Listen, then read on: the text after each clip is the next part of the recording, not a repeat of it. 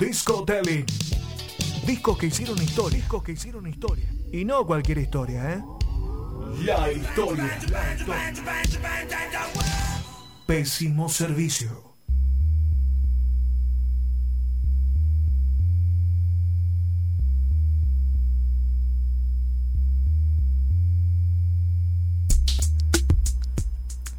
Un nuevo discotelling y la vuelta, la vuelta del el especialista de los discos, uno de los melómanos favoritos de, este programa y uno de mis melómanos, melómanos perdón, favoritos de Buenos Aires. Discotelling que viene con David Bowie, que quedó pendiente del miércoles pasado, que un poquito, bueno, lo buscamos homenajearlo cuando escuchamos esta versión de, Arcade Fire de Wake Up, con la que generalmente finalizamos los programas, en una versión especial que eh, fue justamente colaborativamente. Se sumó David Bowie a esa gran versión que hicieron en un, eh, en un festival en el año 2005, en un programa, un desfile de modas, mejor dicho, del año 2005.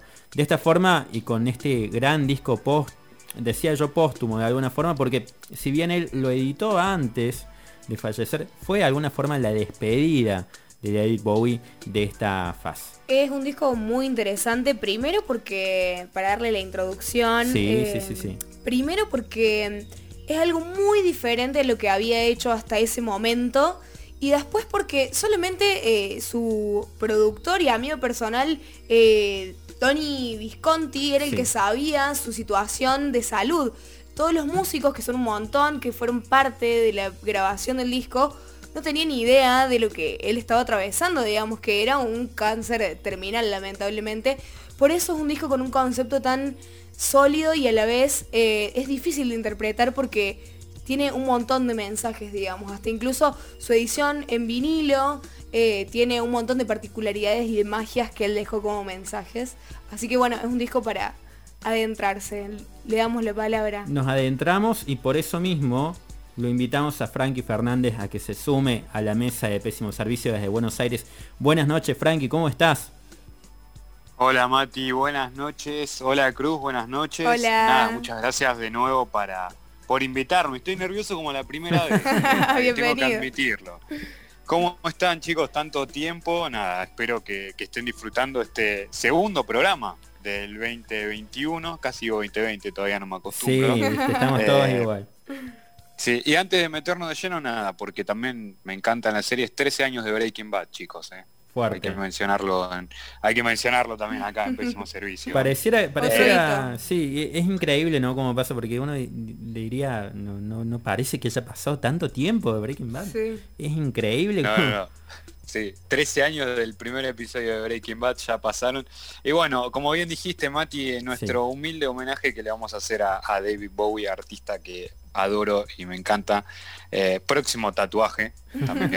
Así que así que nada, vamos a hacer el humilde homenaje acá desde Pésimo Servicio y vamos a tratar de, nada, de explicar un poquito de qué se trata este disco Black Star, que yo también eh, me equivocaba y decía que era póstumo, pero bueno, te queda esa sensación, ¿viste? Hoy a la tarde hablábamos con vos y decíamos, vamos a hablar de discos póstumos. Y no, no eran discos póstumos. Claro, claro, claro. Estuvo al borde, estuvo al borde porque podría haber salido después, o sea, estuvo muy todo fríamente calculado, la verdad que para mí él estaba muy consciente de todo lo que iba a pasar.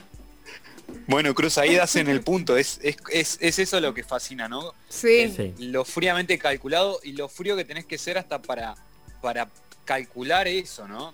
A ver, estamos tirando sobre la mesa algo que no sabemos. Si realmente él fue capaz de calcular eso, claro. Eh, estamos, estamos ante presencia de alguien que no es realmente humano como era así Stardust, un alienígena directamente. es que lo era un poco. Era de otro planeta.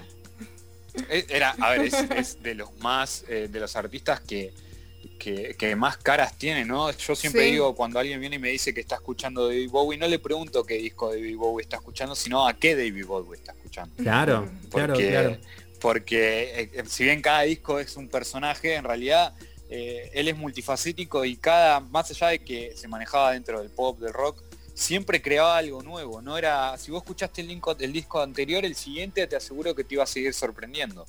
Eh, es, increíble la capacidad que tenía para, para cambiar David Bowie y lo pudo hacer hasta el día de su muerte. Pero bueno, chicos, para no, no extendernos, y sé que ahora eh, vamos a estar también en Spotify, ¿Qué les parece si hacemos un silencio y meto una introducción para que hagamos el Vamos, corte ahí? me encanta. Y lo metamos de lleno. Dale, Frankie. Vamos. A fines de octubre del 2015, chicos, David Bowie anunció que lanzaría un disco a través de su página web. Ya para esa época no era tan normal verlo a él en público, pero nadie pensaba que algo raro estaba pasando. A ver, el nuevo disco que iban a lanzar en el 2016, el trabajo se llamaba Black Star, nombre que le pusimos nosotros, en realidad, porque al igual que con el álbum blanco de los Beatles, no tiene nombre ese disco. Es solamente una estrella negra y nosotros deducimos que se llama Black Star, claramente. Eh, bueno, el disco fue lanzado un 8 de enero del 2016, casualmente el día del cumpleaños de David Bowie, y dos días después, David Bowie muere debido a un cáncer de hígado.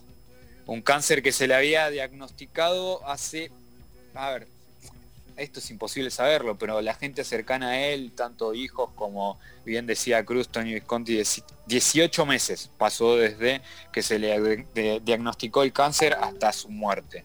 Eh, esos 18 meses se puso a hacer este disco y a producir este disco. Como sabemos, capaz quizás nunca llegaba a verlo publicado, hicieron disco póstumo y si lo pudo eh, calcular fríamente en, su cabeza, la verdad que estamos en presencia ante, de ante un gigante, es increíble si pudo haber hecho eso.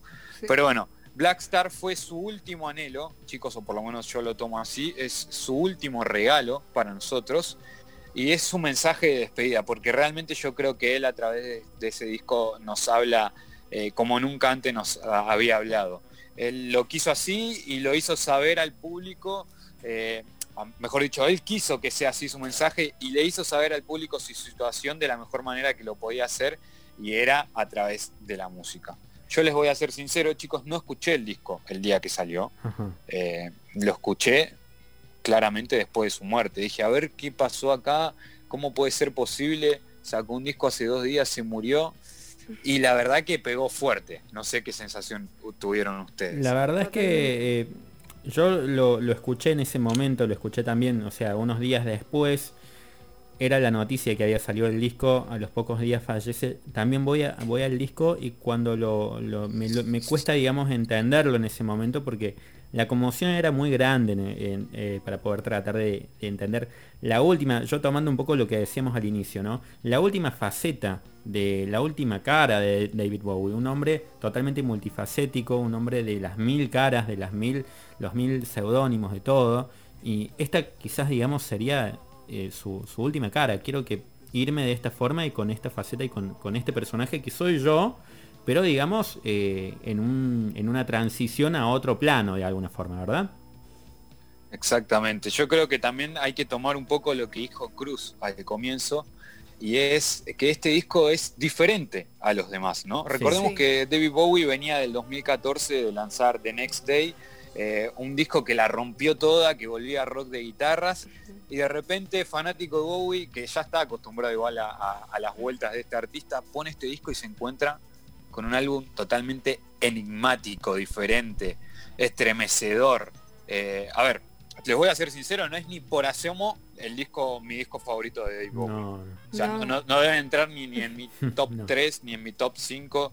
Recordemos que tiene 25 discos de Bowie, pero no debe entrar ni en mi top 5 de discos de Bowie. O sea, no, no, no es el que más me gusta. Es más, me resulta difícil de digerirlo y hasta es complicado de escuchar, ¿no? Eh, por momentos. Coincido. Pero, pero nada, así como les digo que no es mi disco favorito, tengo que ser sincero, es eh, el disco que para mí tiene el mensaje más claro, ¿no? El que más cargado de información está. Obviamente esto lo, decimos después de, su fallecimiento, pero bueno, al, tener este dato podés identificar mejor lo que sucede dentro del disco y por qué sucede esto dentro, dentro de este disco. Entonces decís, a la pucha, es un genio. Eh, mirá todo lo que nos dijo en un disco de siete canciones. Totalmente. Eh, acostumbrado a, veníamos hablando en Discotelling de, de discos de 23 canciones, 24. En un disco simple de siete canciones nos dijo todo lo que tenía para decir, lo último que tenía para decirnos, nos contó su problema y también se despidió a, la mejor manera de David Bowie, eh, chicos. Pero bueno, a ver si es el mensaje más fuerte de su repertorio y todo el disco en sí, todo el disco en sí nos dice algo, como bien decía Cruz, viste, desde desde ya la portada, que bueno, eh, es la, estrella negra esa, que, que chicos no sé si sabían, pero es el único disco que no tiene a Bowie en la portada. Mirá, qué dato interesante. No lo había tenido en cuenta con tantos discos que tiene. Eso la verdad sí, me, parece un dato muy, muy interesante, digamos, porque fue él no quiso mostrarse él, digamos, de, es increíble y también la, significación que tiene la estrella y para un icono como, como David Bowie, ¿no? O sea, él es una estrella y él lo sabía ya, ya era una persona que no tenía, un, un artista que no tenía que demostrar nada. Ya todos sabían nada, nada. era David Bowie. Exactamente. Y bueno, eso también era la libertad que él, que él podía darse, ¿no, Monty? Hacer lo que quería. Eh, Conti dice eso, él hasta el último día de su vida hizo lo que quiso y también por eso pudo regalarnos este último disco, que, es diferente. Si no lo escucharon, vayan a escucharlo. Él pega una vuelta bastante interesante, difícil, pero bueno, eh, la verdad que es un gran último disco vuelvo a decir lo mismo, no entra dentro de mis preferidos, pero bueno, eh, eh, no vamos a quitarle el mérito a Bowie, pero ni loco. Bueno, de los 25 discos es el único que no tiene su rostro o su figura en la portada, eso ya nos quería decir algo, eso ya es un primer mensaje, ¿no? Y una vez que empezamos a escuchar este disco, nos damos cuenta que nos adentramos en un panorama oscuro. No sé si les pasó a ustedes. Yo lo puse y ya de repente se me oscureció el día, entré como una vibra medio eh, lluviosa londinense, era hasta sombrío, te, te diría. ¿eh? Era, no sé, un, episodio de Dark, por así decirlo. más que OK Computer, eh, Frankie. No, pero OK Computer es otra cosa. OK Computer es otra cosa. OK Computer necesitas que te abrace a alguien. claro, sí, sí, no, no, no.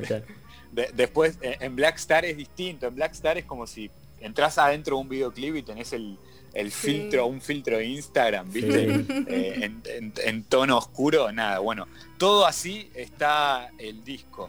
Eh, un disco interesante porque, bueno, bien, bien lo nombraba Cruz, Tony Visconti, que fue el productor y colaborador de Bowie eh, prácticamente durante toda su vida, dijo que el músico londinense se inspiró en Kendrick Lamar. Exactamente, The Pimp of Butterfly, si no me equivoco el nombre. Exactamente. Sí. Sí, sí, sí. Se inspiró en The Pimple Butterfly porque, eh, nada, le llamó la atención como un rapero, porque la verdad que Kendrick Lamar es rapero hecho y derecho, hizo un disco que no era solamente de hip hop. Claro. Eh, hizo un disco que abrió la cabeza. Muchas veces decimos que, hay géneros que no abren la cabeza, ¿no? mismo el rock de, guitarras pesado no, no se adentra a otras cosas. es una fórmula que lo hace y lo repite y, no cambia mucho. Eh, después tenés eh, bandas que sobresalen como, bueno, no sé, a mí me, gusta mucho Pink Floyd, por ejemplo, que vos escuchás la primera etapa de Pink Floyd y no parece nada a la, etapa de David Gilmour y Roger Waters. La de Sid Barrett no tiene nada que ver con la de David Gilmour y Roger Waters. Una es psicodelia pura y la otra ya es otro tipo de rock. Eh, pero bueno, en un género que no abre mucho la cabeza como el rap, Kendrick Lamar se animó a hacer algo diferente y esto llamó la atención de David Bowie y dijo, ¿por qué yo no hago lo mismo? ¿no? Y entonces se pusieron, se propusieron junto a Tony Visconti alejarse lo más posible del rock y es acá donde entraba lo que decía Cruz. Blackstar es un álbum con un claro giro hacia el jazz, chicos. Sí, tiene eh, la participación de grandes artistas de jazz. Sí, sí, sí, sí, tiene la participación de íconos, eh, como de Donny reconocida. Donny McCalsin, por ejemplo, un grande del Exactamente. Exactamente. Un género que debo admitir me encantaría consumir más y entenderlo más. Pero bueno, dicen que el jazz es como el whisky o como el vino, te espera, ¿no? Sí, te espera y cuando, te espera y cuando entras no, salís más. O eso, o eso dicen, yo todavía estoy tocando la puerta eh, todavía no termino de entrar, pero bueno, es innegable eh, lo que hablan los que realmente saben sobre el tema, sobre la materia, sobre música, no yo que solamente soy un abuelo Simpson que viene acá a contar historias. Eh, nada, hablan y dicen que, es sorprendente cómo un artista del rock o, del pop pudo hacer un disco netamente con tonos de jazz y para algunos expertos, hasta inclusive la canción de Black Star, que es el que le da el nombre al disco, recordemos que dura 10 minutos esa canción, eh, es, como un hallazgo épico para el mundo del jazz o del jazz moderno. Entonces, imagínense cómo hasta en los últimos días de su vida se propuso eh, seguir cambiando las reglas del juego, ¿no? Porque yo, por más que venga de otro palo, no puedo hacer esto? Yo me imagino que él lo pensaba eso. David Bowie podía hacer lo que se le, encanta, se le encantara, chicos. Totalmente. Eh, si él si él, a él le hacían escuchar Palito Lescano y quería hacer cumbia, yo te aseguro que iba a hacer cumbia, no, hay ningún problema. nadie le iba a decir que, a que haga lo contrario. Eh, pero bueno, chicos, nada, para ir cerrando porque no lo quiero hacer eh, muy, muy largo, como dije, todo es un mensaje en el último o la última etapa de Bowie con Blackstar, inclusive hasta los videos que la verdad que por momentos son estremecedores. No sé si vieron los videos del, álbum. Lo vi muy oscuro, muy oscuro. Y por otro lado, me, quiero detener en, una cuestión también de, la música, ¿no? Porque un árbol, un, árbol, un álbum eh, cargado, digamos, de, contenido, de información en las letras y, de mensajes sobre todo. Y a la vez, digamos, eh, un, desde el punto de vista musical, una base jazz, tal cual como hablamos, pero una búsqueda muy experimental. Por momentos hasta me, lleva un poco a, Brian Eno, ¿no? Yo creo que este disco eh, muestra mucho como sus eh, influencias o sus consumos musicales de su último tiempo, porque por ejemplo también hay partes que son muy electrónicas y por ejemplo yo conozco un dato, digamos, que eh, él durante todo el proceso de grabación, una banda que escuchó muchísimo es Boards of Canada, que es una banda súper electrónica así como decíamos lo de jazz, así como decíamos eh, lo de Kendrick Lamar, el hip hop, el rap, fue como toda una síntesis, me parece a mí, de un montón de cosas que a él le gustaban y es como que, bueno, las necesito hacerlas inmortales y hacer como una propia eh, eh, interpretación de todo, de todo eso, ¿no? Exactamente, bueno, no es un dato menor, chicos, que, la última etapa de Bowie dentro de, su vida y también de su carrera musical, transcurrió en Nueva York, ¿no? Eh, un lugar eh, donde ustedes que saben más que yo, tiene una fuerte influencia del jazz, más allá de otros estilos de géneros musicales, pero también de este nuevo o nueva corriente del jazz. Eh, una ciudad que además te permite ser experimental, ¿no? Como que todo lo que hagas no vas a desentonar. Yo tuve la suerte de visitarla y la verdad que si vos, hablando desde cualquier cosa que puedas experimentar como libertad, salís con un calzoncillo en la cabeza, nadie te va a mirar raro. Como estás tan acostumbrado a lo diferente. Entonces eso también eh, repercute un poco en, lo que tiene que ver con, lo que hizo en su último disco y como bien decía Mati, con los mensajes que quiso dar. La verdad que él experimentó, porque es la realidad, experimentó, buscó un sonido, solo él sabrá si lo consiguió o no, pero también, eh, punto aparte, es lo que quiso dar a entender en todo este complemento que es Blackstar. Ya desde los videos, desde la portada, desde la música y desde las letras. De los videos, como decíamos, por ejemplo, son oscurísimos, hasta por momentos parece una película de terror. Eh, yo me acuerdo eh, el año pasado en, el laburo en ESPN que, que estábamos haciendo un mundial a las 5 de la mañana y no se me ocurrió mejor idea que poner Lázaro de, de Blackstar, del disco Blackstar. ¿Por qué, Frank? Que éramos dos personas, nada más, entreguen una especie de ataque de pánico, recordando, recordando el mensaje que el tipo quería dar, que David Bowie quería dar, y me entró un miedo de entre no, la puede tener tan clara y qué es lo que quiso hacer, ¿entendés? Tipo, me da miedo que haya gente que la tenga tan clara que, pueda, pueda expresar eso. Y aparte, eh, a ver, el, tipo tendido, digamos, en, el video se observa el cantante a, Bowie que murió, bueno, de cáncer, digamos, acostado sobre una cama, tendido. Y, una cama que parece hospital. Sí, no, no, no, eh, parece una morgue. con, los ojos, con los ojos vendados, unos ojos que parece Coraline, la puerta secreta, es una película que tiene los ojos de botones.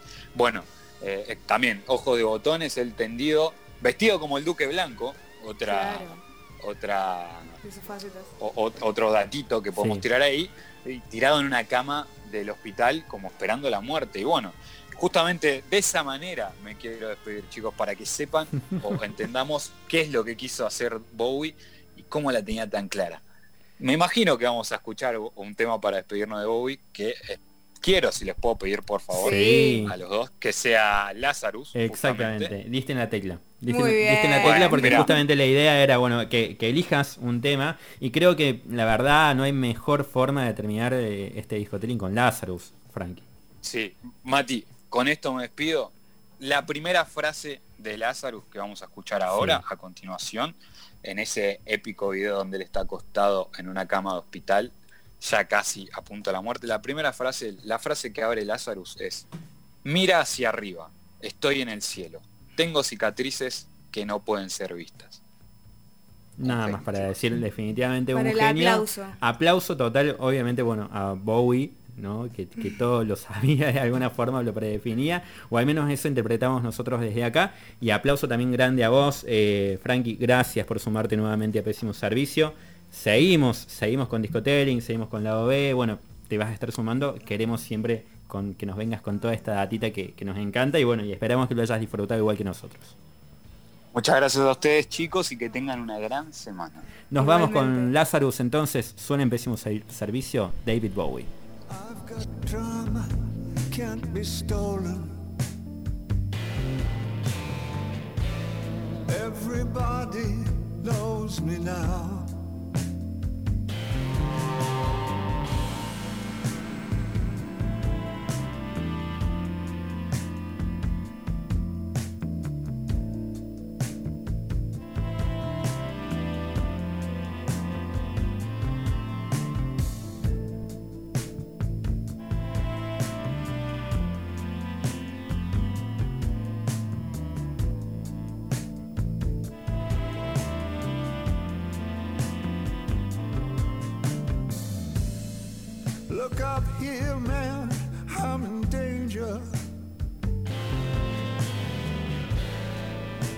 Got nothing left to lose.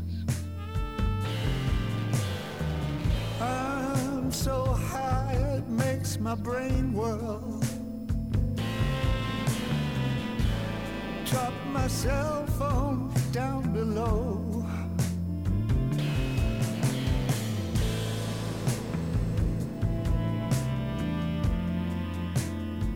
Ain't that just like being